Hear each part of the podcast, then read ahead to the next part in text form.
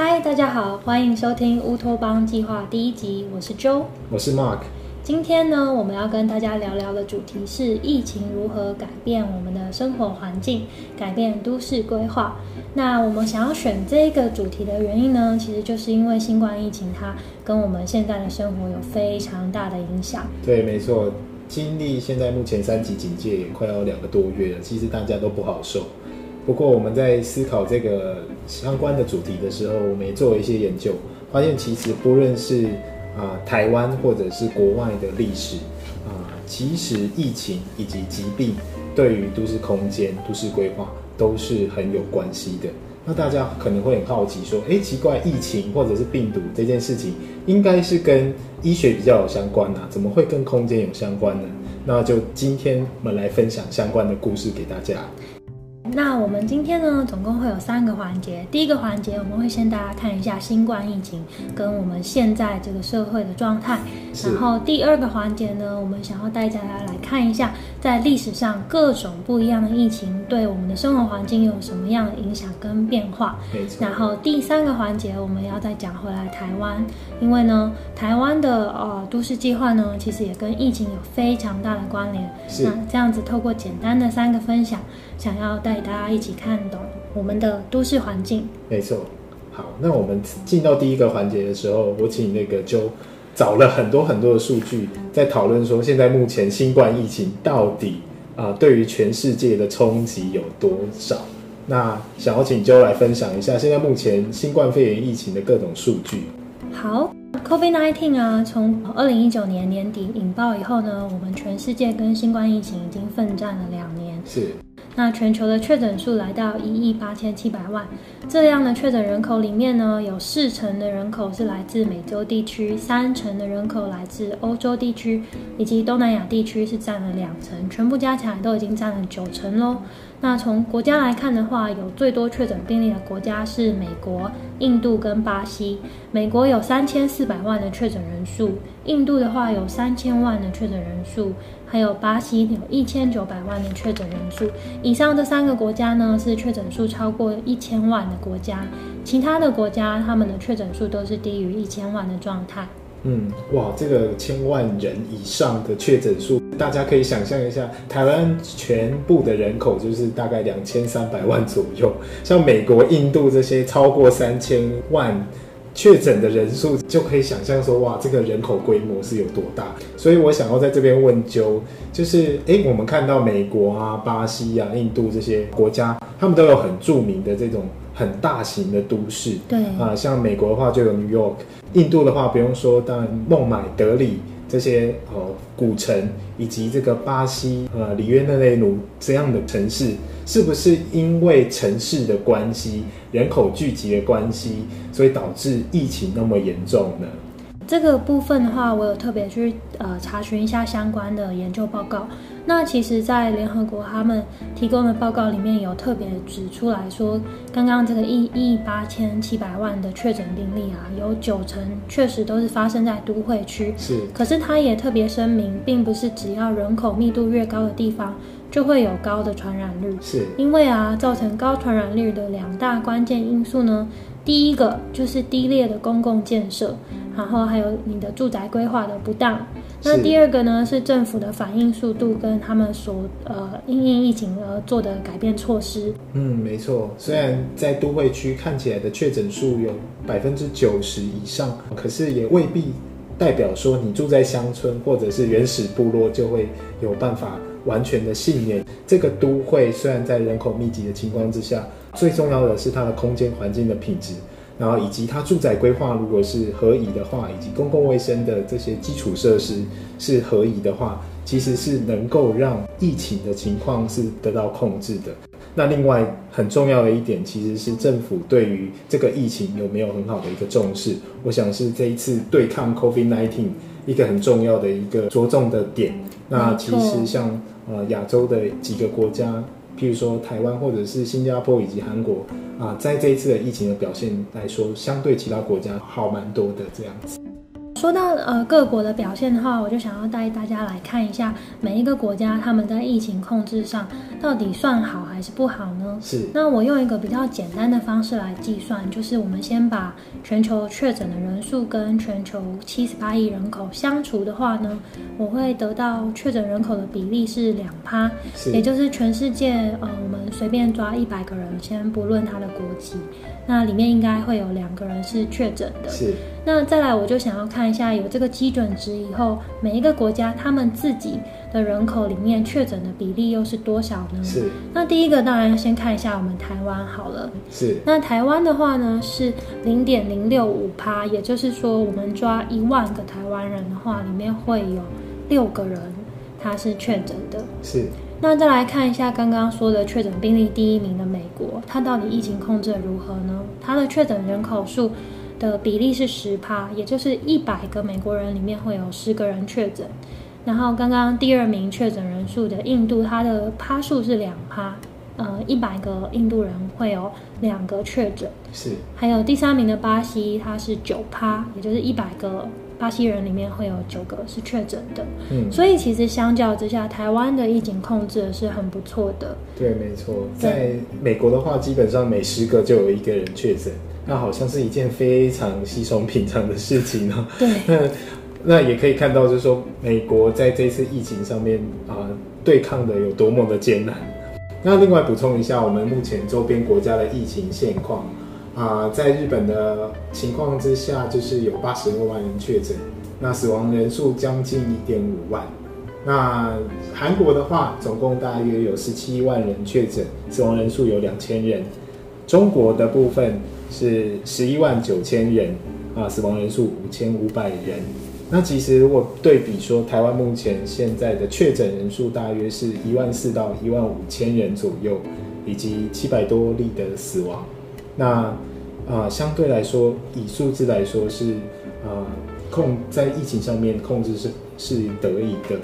啊，只是说这个疫情实在是不能让我们轻忽，因为在一个不小心的情况之下，就让我们历经了三级警戒啊两两个多月的一个情形，那也带走了不少人的生命，也是我们啊非常非常难过的事情。嗯，而且刚才我们所讨论到的这些数据啊，我觉得可以很明显看出，台湾其实在因应疫情上对疫情的警戒度，还有配合政策的协调性，是还有我们可能本身的医疗环境都是非常优秀的状态。，不论是政策上面的指引，或者是人民的配合，以及医护人员的努力，啊，都让我们台湾相对稳定的来度过了这次疫情。我想我们现在疫情可以控制下来，真的是所有人一起进行的努力，对真的很感谢大家。真的非常感谢大家，也感谢现在听着 podcast 的大家，因为可能你就待在家里 work from home，然后没有足不出户啊、为了要保护台湾的每一个人的健康。那现在应该大家最有感的，应该就是居家办公这件事情吧？对想，，对。那就你觉得啊，对你来说，你喜欢居家办公吗？还是你比较不喜欢居家办公？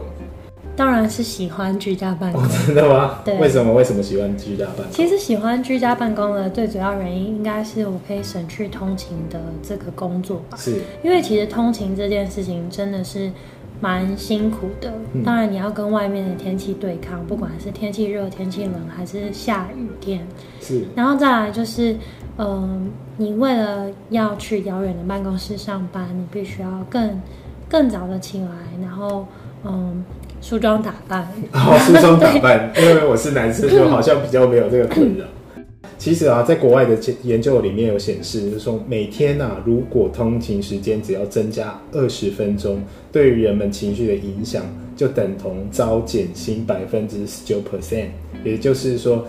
你多增加二十分钟的通勤时间，你的你原本可能薪水是五万块，可是你实际的那个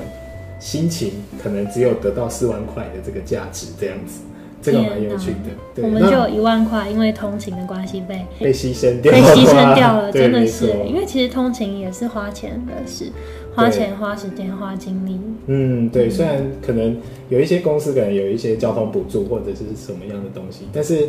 当你上去上班的那个过程，其实你就是要预备好自己的那个心情，要准备应付一天非常非常繁忙的工作，其实确实就是会对大家的心情会有很大的影响。其实，在交通部有做相关的调查，居住在基隆市的人最辛苦，他们每十个人就有四个人每天需要通勤到外县市来上班，而且他们每天都是花接近一个小时的时间进行通勤的动作，是非常非常辛苦的。呃，在家上班的话，其实是有很多弹性的空间的，就是你可以更专注于把一件事情做好，是，然后再分配一些一点点休闲放松的时间，是去缓冲，然后再投入回到工作。是，对，那我觉得居家办公受到的呃外在的干扰，其实也会比较少，因为其实，在办公室的时候，蛮多时候大家会走来走去，然后呃简单的闲聊，或是呃询问一些零碎的问题。嗯，但是当大家是分开的状态，其实很多事情就大家会自行解决，或是是把它兜一兜，变得比较完整以后再对传达出来。对。像我自己是比较喜欢在办公室上班，因为我喜欢跟其他的人互动，然后也喜欢跟其他人亲自面对面的聊天。但 work from home 的这一段期间，我觉得啊、它有好有坏。那好处的地方就跟周刚刚讲的一样，就是我少去了通勤的时间。因为现在目前确实在台北上班的话，不论是租金或者是房价，都真的是蛮可观的。像我之前住在大安区的话，呃，我的租金就大概是一万多块，就会非常非常的贵。但是如果我搬去另外一个地方，可能它的租金的价格是少了三千块，或者是五千块都有可能。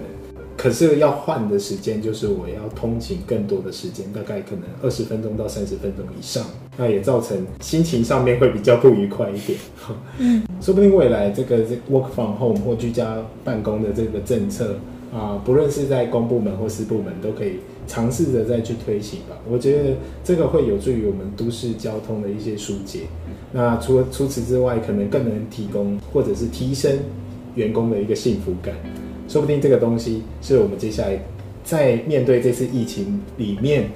情况之下的一些好的一些转变。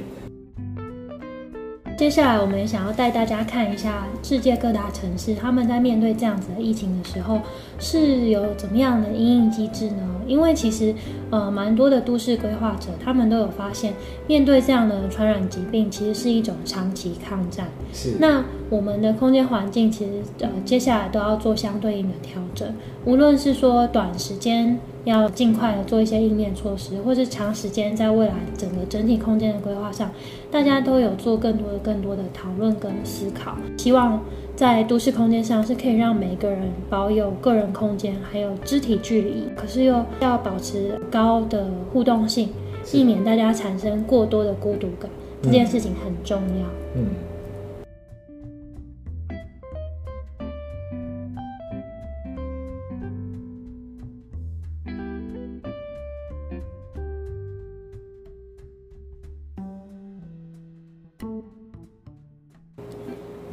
那像在其他城市的人，他们会怎么因应这个封城或者是疫情所造成的啊？必须譬如说居家隔离，或者是像我们现在遇到三级警戒，大家必须要待在家里，不能够常常外出的一个情况呢？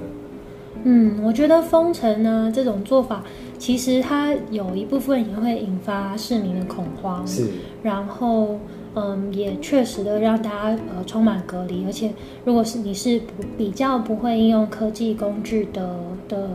嗯年龄层的话，那你就会受封城影响非常非常大，因为像台湾其实物流还蛮方便的，对，然后多数的民众也都呃对于科技的使用比较熟悉，所以在这方面算是呃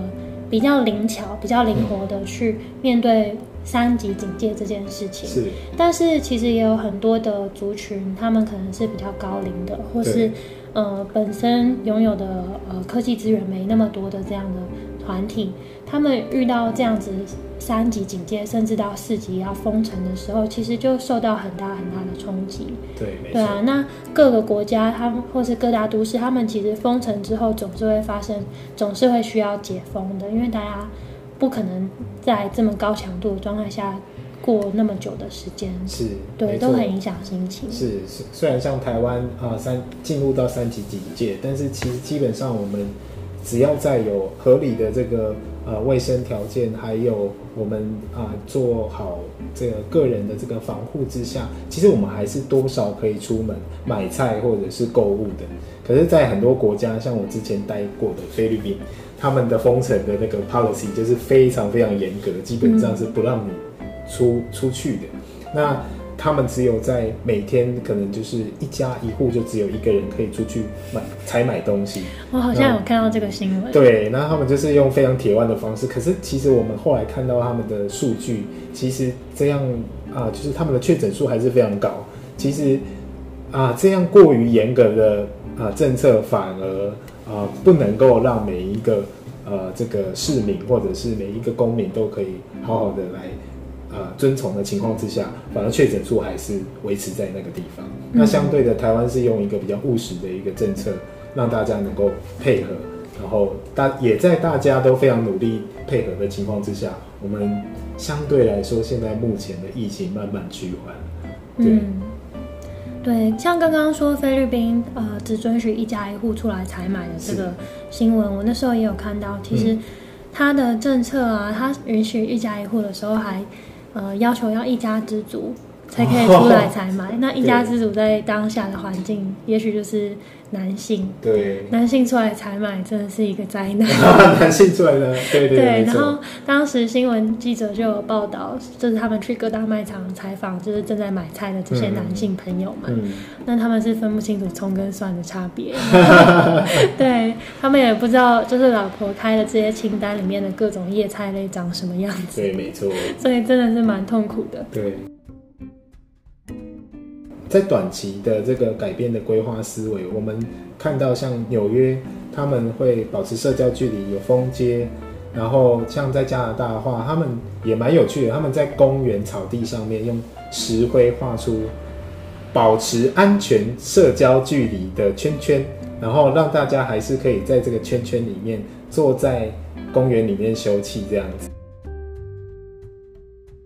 那我想问秋，那如果长期的话，面对现在有很多的一些病毒啊，我们这些的空间应该要做怎么样的规划呢？像我，就我所知，除了 COVID-19 之外，像更久之前可能有有伊波拉病毒，或者还有可能是 AIDS 这样的病毒。那这些病毒到底是为什么会出现呢？或者说，我们的空间如何避免下一次的这种病毒的蔓延？嗯，好，那我这里啊有看到，就是研究指出来说，我们呃接下来的人类社会环境啊，其实是有可能更频繁的发生这种呃大规模的疫情的。是那主要有两个因素，一个就是比较剧烈的气候变迁，大家都可以感受到，近两三年其实各国的都市啊，他们的那个呃年均温或是月均温，其实都是一直在破纪录的状态。台湾也遇到了很极端的气候，比如对说是呃过度的干旱或是比较强烈的降雨。是，对，那再来另外一件事情，其实也是也呃跟气候变迁有关的，就是我们人类其实已经呃大大量的在破坏许多自然的栖地，是。这其实是影响整个地球自我调节的一个机制。所以这样子的做法呢，一个是会影响到气候，再来我们破坏了一些自然栖地以后，当地本身带有的一些病毒也会进入到我们的人类社会，所以才会更频繁的引起这样子的疫情状态。对啊，那其实，在各国都已经注意到，我们接下来会面对这样子的巨变的时候，呃，大家都会有一些想要防范的措施嘛。所以在呃都市规划上面的讨论啊，其实尤其是这一次的疫情，大家会更加着重三个面向哦。是那这三个面向，第一个就是正义，那是、然后再来是环境永续，没错，然后第三个是城市健康这边。那刚刚讲到的这个正义啊，它到底是什么呢？其实像我们刚才有说，面对这样子的疫情的时候，首先受到冲击的会是一些比较嗯弱势的群体，他可能是比较贫穷，或者属于社会边缘，或是比较高龄的这些团体呢，他们面对疫情都会有超乎比例受压倒性的这种受挫的状态。所以，其实社会安全网的建制会越来越重要。嗯，没错。那接下来环境永续的地方，正如我们刚刚讲的啊，面对气候变迁以及我们的啊都市开发的一个规模啊，是否放任它成长，或者是放任它不断的扩张，甚至是影响到自然基地这样的方式啊，可能反而会造成人类的威胁。虽然可能可以得到短期的经济的效益，但是未必能够对于整个全球的环境是有序的。那另外在城市健康的部分的话，我相信台湾就是一个很好的案例。我们有非常好的一个医病比，然后我们有非常优秀的医护人员啊，训练有素的医生啊，以及我们的医院的这个分布也是相对其他国家来说是非常健全的。那最重要的，包含我们现在目前的健保，也是让大家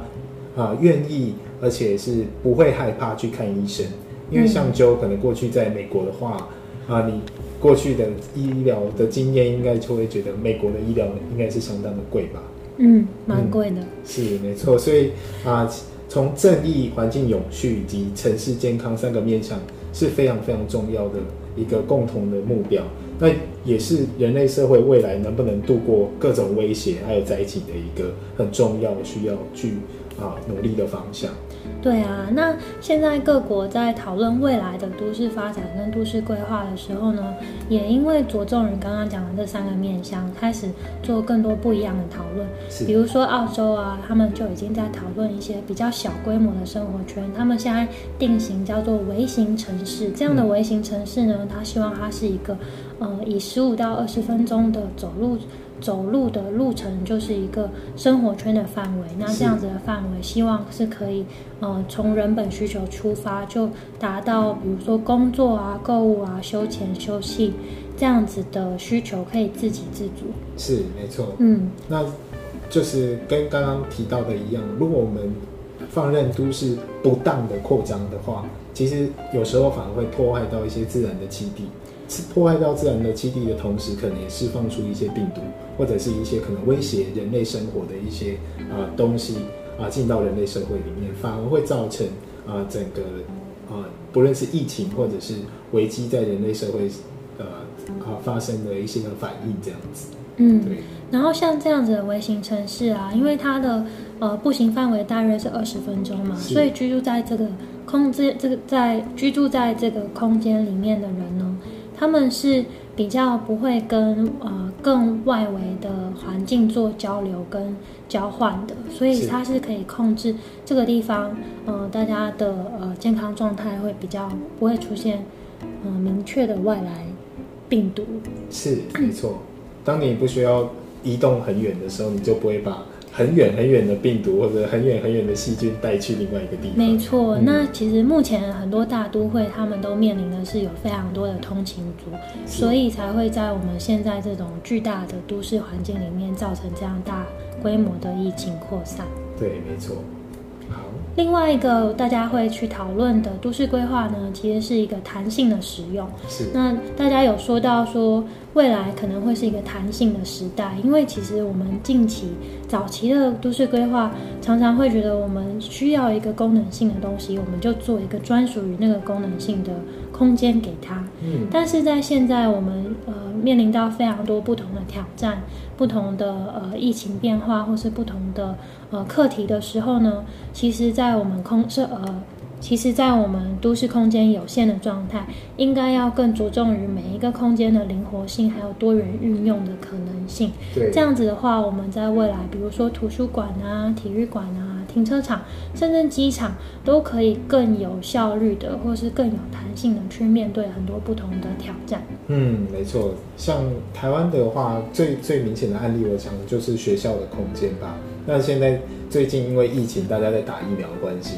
啊，很多学校的礼堂，它就不只是。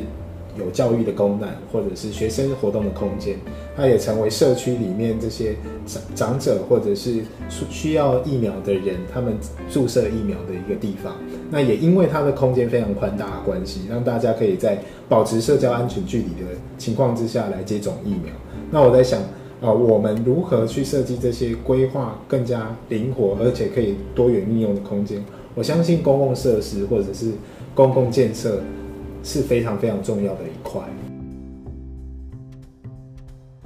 接下来呢，我们想要进入第二个环节，那我们会去带大家一起来看一看，在过往整个人类史上啊，到底发生过哪些很大规模的疫情呢？嗯它对于我们现代都市计划又造成什么样的影响？那呃，请大家跟着我们一起听下去。OK。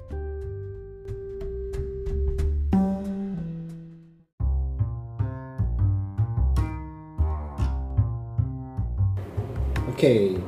那我们今天到第二部分。那我们第二部分是危机就是转机吗？那现代的都市计划的起源源自于疾病哦，所以我们现在目前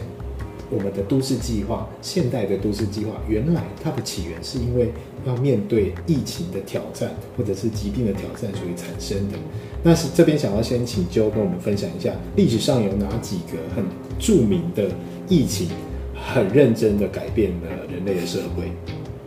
好，我这边想要跟大家分享两个最著名的疾病传染病呢，一个就是发生在十四世纪的黑死病，是，还有发生在十五世纪末的天花。嗯，那呃，先从黑死病开始讲。好，第一个呢，黑死病它是鼠疫造成的传染病。嗯那其实，在当时啊，鼠疫它其实给呃整个欧洲造成的问题呢，它死亡人数达到七千五百万人，哇，非常非常多。对，对，那那个时代本来是封建社会，嗯那欧洲的封建社会其实是呃非常呃着重于农业的生产，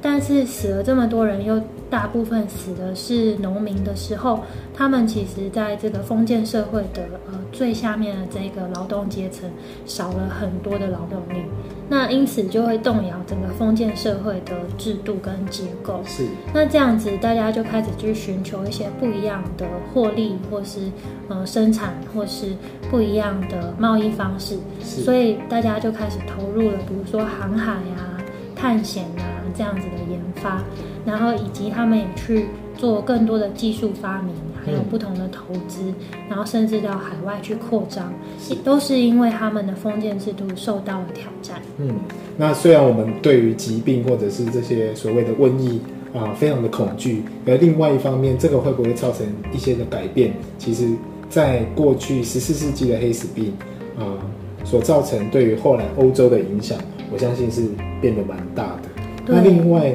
啊，刚刚有提到，就是说，因为有航海的一个兴盛，那是不是后来的这个美洲的天花这个疾病，在十五世纪的时候，是不是也是呃有所关联的？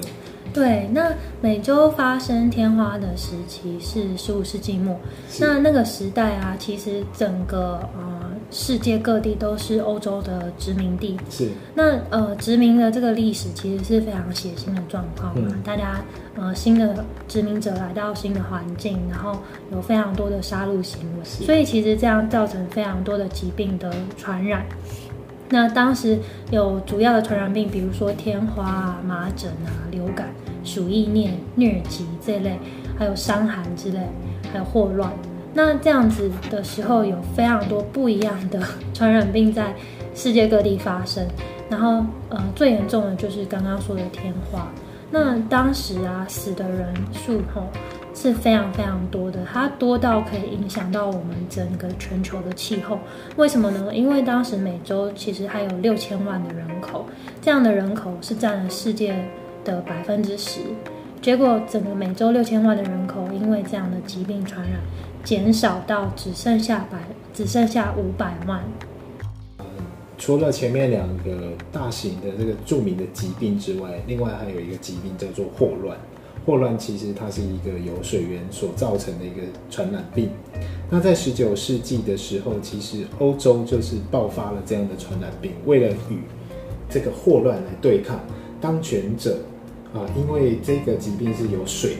所造成的，那当权者就开始思考说，我要面对这个疾病，我应该要用什么样的措施来改善这个疾病的状况，不让它继续大流行。嗯那后来他们就发现了，其实怎么样处理水是非常重要的。对，那怎么样处理水呢？就是其实就要有干净的水源，然后也要让家庭的污水能够正常的排放，所以就开始了有上水道以及下水道的系统。那在这个样子的规划的情况之下，一边规划水道，也一边需要规划街道。后来都市计划在这样的情况之下，现代的都市计划就产生了啊，因为要有干净的水，所以需要有合理的这个基础设施的情况之下，所以后来啊，欧洲就出现了都市计划的一个概念。那之所以为什么当时的霍乱霍乱会那么严重呢？是因为当时哦工业革命的情况之下，大量的劳工聚集到城市里面啊，城市的人口突然之间大量的增加，可是大家的生活的环境因为快速的人口的增加的情况之下，其实环境没有那么好。那其实，在巴黎就是他们就进行一个大改造。那这样的大改造呢，是有一个人叫做拿破仑三世，他是啊拿破仑皇帝的呃侄子，那他属意一个人叫做奥斯曼来进行的。那这个巴黎大改造，其实他做的事情就是希望能够来拓宽巴黎的道路，那以及建设上下水道系统，然后还有增加啊城市里面的绿荫。可是呢，其实除了为了公共卫生的需求之外，更重要的其实是为了便利啊统治者来进行统治。为什么呢？因为在法国大革命，也就是拿破仑称帝之前，法国爆发了的法国大革命，其实让啊统治者非常的担心，因为当时的巴黎大部分都是属于比较狭窄的巷弄的街道，嗯，那么跟我们现在看到美丽的巴黎。那个香榭大道是完全不一样的啊！现在的美丽的巴黎的香榭大道，其实是在巴黎大改造之后所长的模样。嗯，那我们可能大家很多人看过《悲惨世界》，那看过那个法国大革命的现场，你就会知道，其实巷战这件事情是当时法国大革命为什么会成功的原因。它让正规军非常非常的头痛。那透过法巴黎的大改造，整顿了市容，然后改善了卫生条件。最重要的还有一点就是防止再次有叛乱发生，嗯，所以这个是当时都市计划啊，也就是现在的都市计划一个诞生的一个原因。除了要面对霍乱的威胁之外，还有一个更重要的功能是希望能够控制整个城市啊的安定以及秩序，还有另外一个就是避免反抗。对，那其实台湾的都市计划的发展。也是有类似的故事的，它跟我们的疫情也很有关系。那跟后来我们有很多的呃不同的统治者来到台湾，那想要掌控整个都市环境也有关系。这边我们就先从台湾已经盛曾经盛行的一些风土病来讲。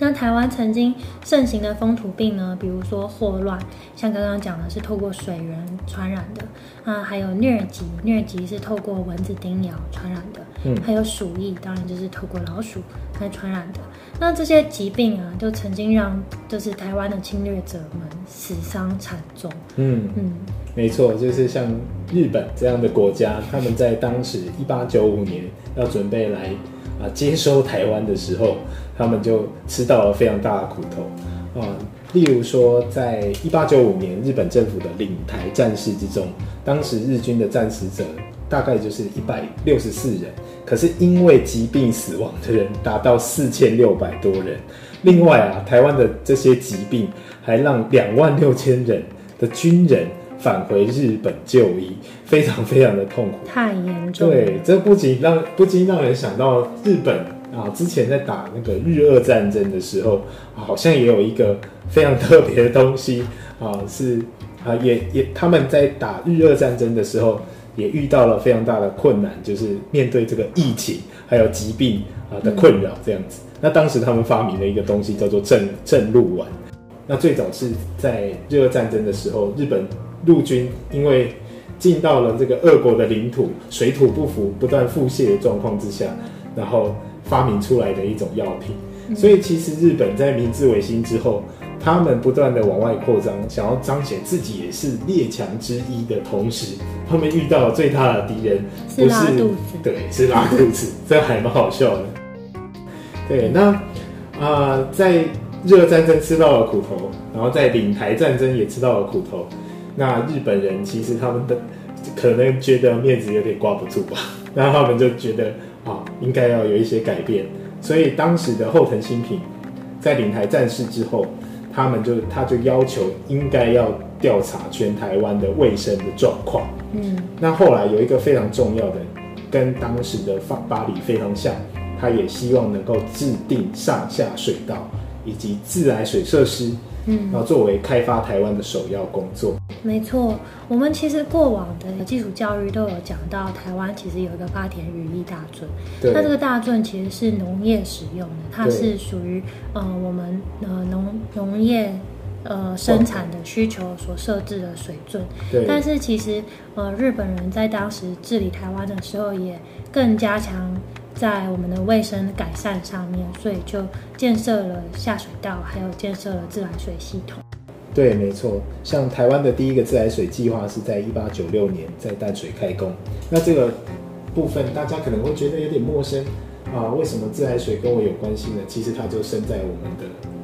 周遭。像例如说，我们在台北公馆地区的这个自来水园区。那像我啊，台湾大学也有一个叫做水源校区。为什么叫做水源呢？其实它就是当时啊日本的啊，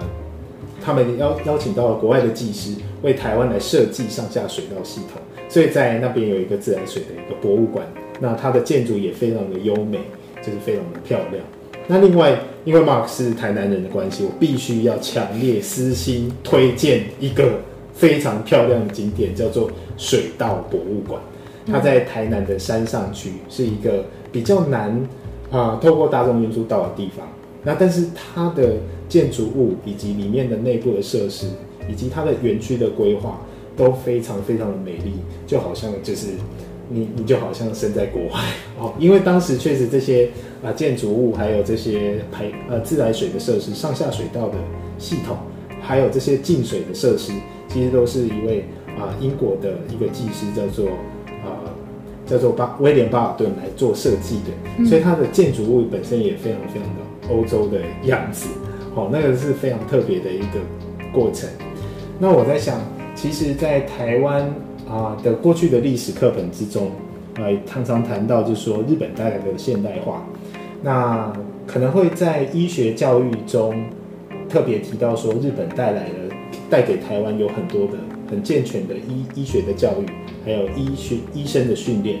可是另外一面，我们可能也需要注意到，像这些上下水道的基础建设的设设计还有建筑，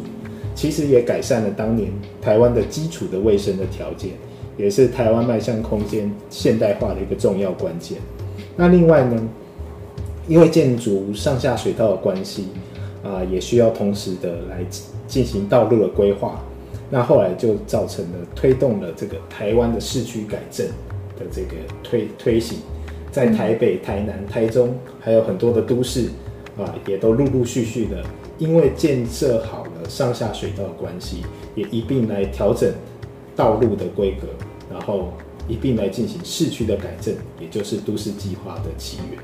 没错，那呃，我们今天想要挑这样的故事来告诉大家，是因为其实，在当年呢，在日本治理台湾，然后决定要做呃水道系统，然后甚至做市区改正这件事情，其实在当时那个年代是非常新颖、非常前卫的事情。是，对。那后来国民政府来台的时候啊，其实当时嗯，他们对于台湾这样子的建设也是。觉得非常耳目一新的。对，没错。像之前老一辈的人可能会讨论说，哎，当时啊，国民政府刚破迁来台的时候，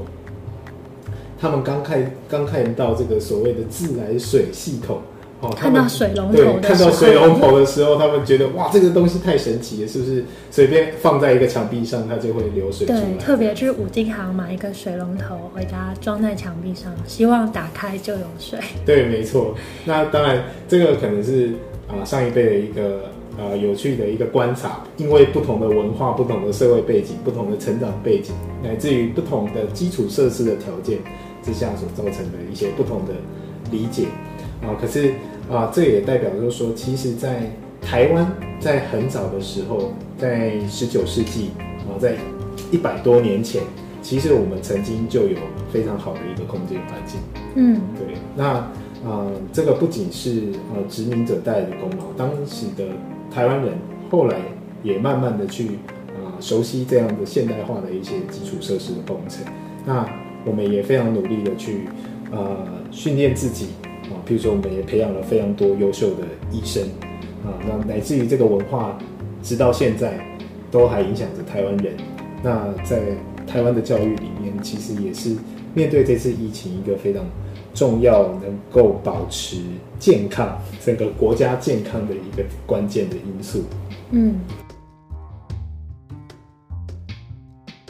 没错。那我们这一集呢，大致上的分享就到这边。我们想要带大家了解一下新冠疫情下世界上呃的状态，还有我们未来的都市发展又会走向什么样的方向，以及疫情在整个世界史上，在我们人类的历史上对我们的影响到底是什么。顺便也带大家看一下台湾这边在发展水稻文化的时候，又是从什么时候开始的。希望今天的分享呢，大家觉得有一些收获。那接下来，如果你有想要听什么样的故事，也欢迎你留言分享给我们。我们下一集再见喽，拜拜。拜拜。